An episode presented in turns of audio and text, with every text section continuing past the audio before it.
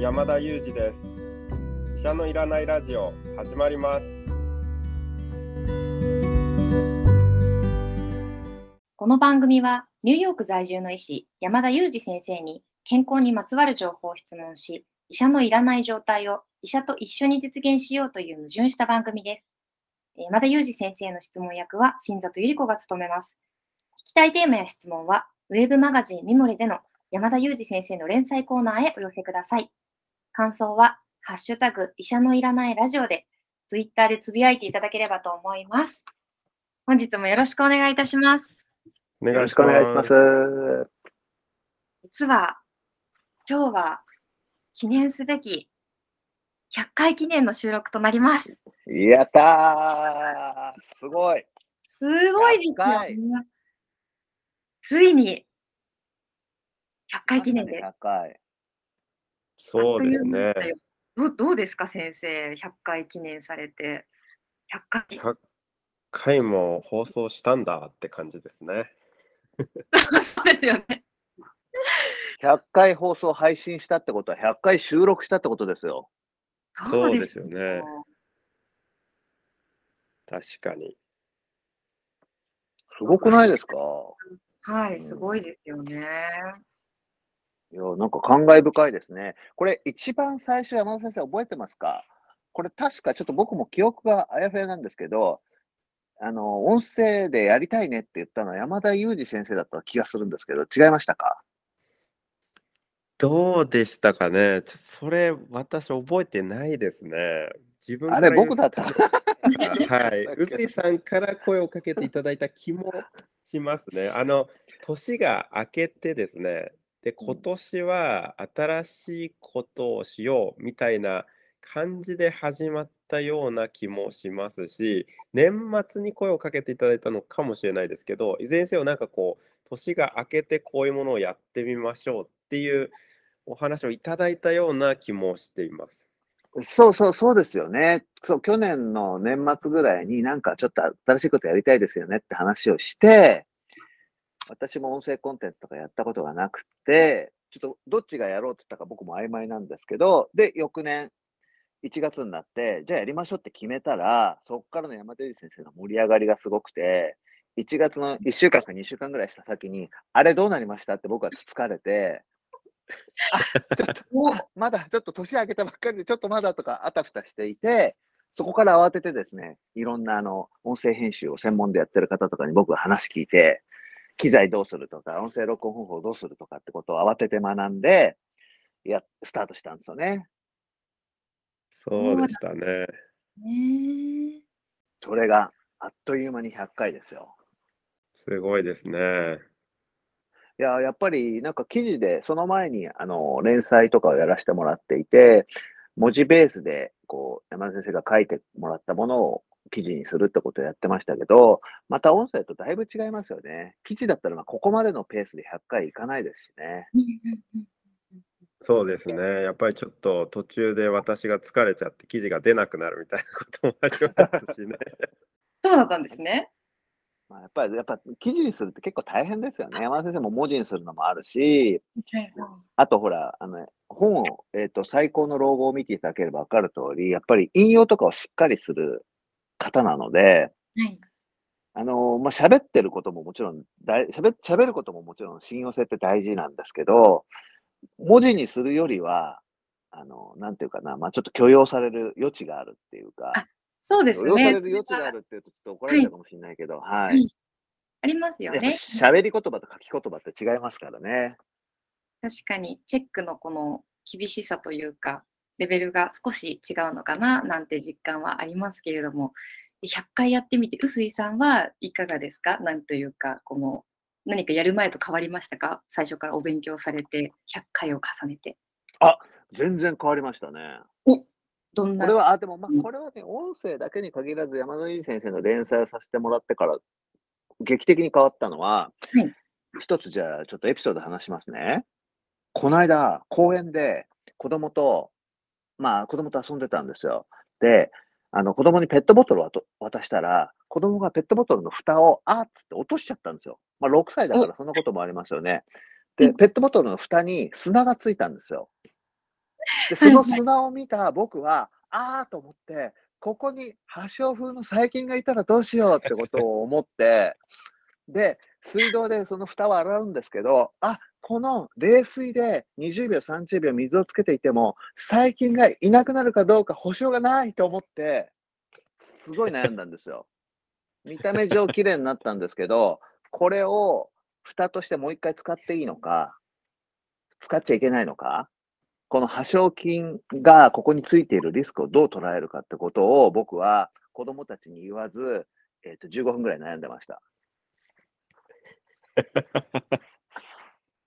で、結それは果としなんかて、はい。あそうそう結果としてはもう、あのーもう飲み始めだったんで、500ミリリットルの。これは大丈夫ってことにして、蓋を閉めて、使いました、またその蓋を。どうですか、山田先生？なるほど、なんかこう、ラジオが無用な悩みを増やしてしまった瞬間。ということは、やっぱり、このラジオの副作用の方が出てる、なんか感じがしましたね。いやいや、でもそこでですね、僕の思考は止まらなくてですね、破傷風というのは、これは細菌によるものだと。破傷風の細菌が土の中にいる可能性があると。で、この細菌というのは、コロナで起きているようなウイルスとは違うんだと。で、ウイルスというのは細菌、細菌に比べるとですね、50分の1ぐらいの小ささだと。だから、水で流したときに、うん、どっちも落ちるかわからないっていう、今、結論のない無駄な思考を15分さらにしたことをも付け加えておきます。なるほど。はい。まあ、そう、副作用が大きかったって話ですね。そうですね。あの、そまあ、のでもこ声をね、あの、私もおこ同じようなこと起こってるので、怒ってますか？怒ってます。あの、ちょっと先生いない時にも、臼井さんにはお話ししちゃったんですけど、イヤホンを落として土がついた時に、同じこと思ったんですね。あ、破傷風の ウイルスついてると思って。ちょっと細かくこう拭いちゃったっていうあの、あのデメリットを感じるようにはなりましたが、そそれを上回るメリットありますよね、臼井さんね。この確かに、確かに。確かに。その天秤をね、比べるとメリットの方が大きいですね。だいぶ大きいですよね。なんか何を見ても私は冷静にメリットとデメリットなんだろうって考えるようになりましたよ、先生。あそのその天秤があるっていうのは大事ですよね。はいはい。はい。医療のことに限らず何かこうトピックが出た時もこう一方的にどっちが悪いとかいいとかこう語るのではなくあこれはこういうこうケースもあるんじゃないかっていう風な語り方ができるようになりましたので私はメリットの方が大きかったんじゃないかなと思っております。それなら安心しました。ちなみに今、あのちょっと臼井さんとのメッセージのやり取りをあのちょっと振り返っていたんですけれど、もともとこの医者のいらないラジオのタイトルがついた時ですね、はい候補が他にあと2つあったんですけども、臼井さん覚えてもらっしゃいますか？覚えてない。覚えてないですね。何でしたっけ？いやこのボツになったタイトルが意外といい、なんかこう味があるなと思うんですけれど、はい。あのボツになったタイトルが一つが「ドクター山田の吹けなくなるラジオ」っていう タイトルがついていてちょっとまあ医者のいらないラジオも初めどうなのかなと思ったんですけどこのドクター山田の吹けなくなるラジオってもっとさらにうさんくさくてですねちょっとこれ誰も聞いてもらえなかったんじゃないかなとあの今 思いました。それ危ないですね。それ誰が発案したんですか？危ない、それは。そうそうですね、この候補で検討中ですって入っていたので、これも立派な候補になっていたみたいなんですけど、ドクター、え、もう一個は何ですか？もう一個はですね、あの山田裕二の元気が出るラジオっていう、あなんかちょっと なんかちょっとパクリ感がある。みたいですね、なんか昔の。いやー、なんかそれを聞くと、今の医者のいらないラジオでよかったですね。もうよかったですそうですね、正解でしたね。正解でしたね。正解でしたね。それちょっと思い出しました。僕結構元気が出るラジオを押してたんですけど、間ち間違ってました。そうですね。なんか私はその医者のいらないラジオを押したんですけれど、その後の臼井さんのあのお返事がですね、医者がいらないのが良いのですね、笑いってきてるので、ちょっと反対で受け入れられているっていうことも今発覚しました。キャー、恥ずかしい。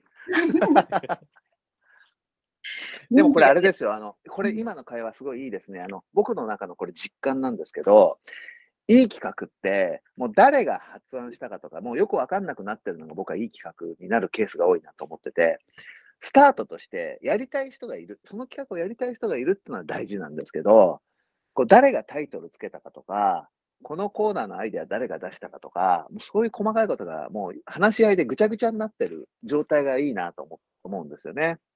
医者のいらないラジオもそのケースだなって思いました。確かにそうですね。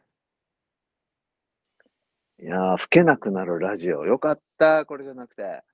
まあでも、あの、サイコンの老後とこの間違ってるわけじゃないですよね。吹けなくなるっていうこと確かに、も確かに、確かに。話そうとし思ってたことがもうこの時点からこういうことがあったわけですね。そうですね。意図は伝わる素敵なタイトルだったんじゃないでしょうか。確かに。はい。今後もこう100回記念を記念すべき100回記念の収録もしておりますが、まだまだ医者のいらないラジオ続いていきますので、えー今後ともよろしくお願いいたします。よろしくお願いします。はい。えー今日はですね、100回記念の回ということで、先生と臼井さんに振り返りのトークをお伺いしました。ありがとうございました。ありがとうございまし。たた。今日もいつもの3名でお送りしました。Thank you for listening and see you next time.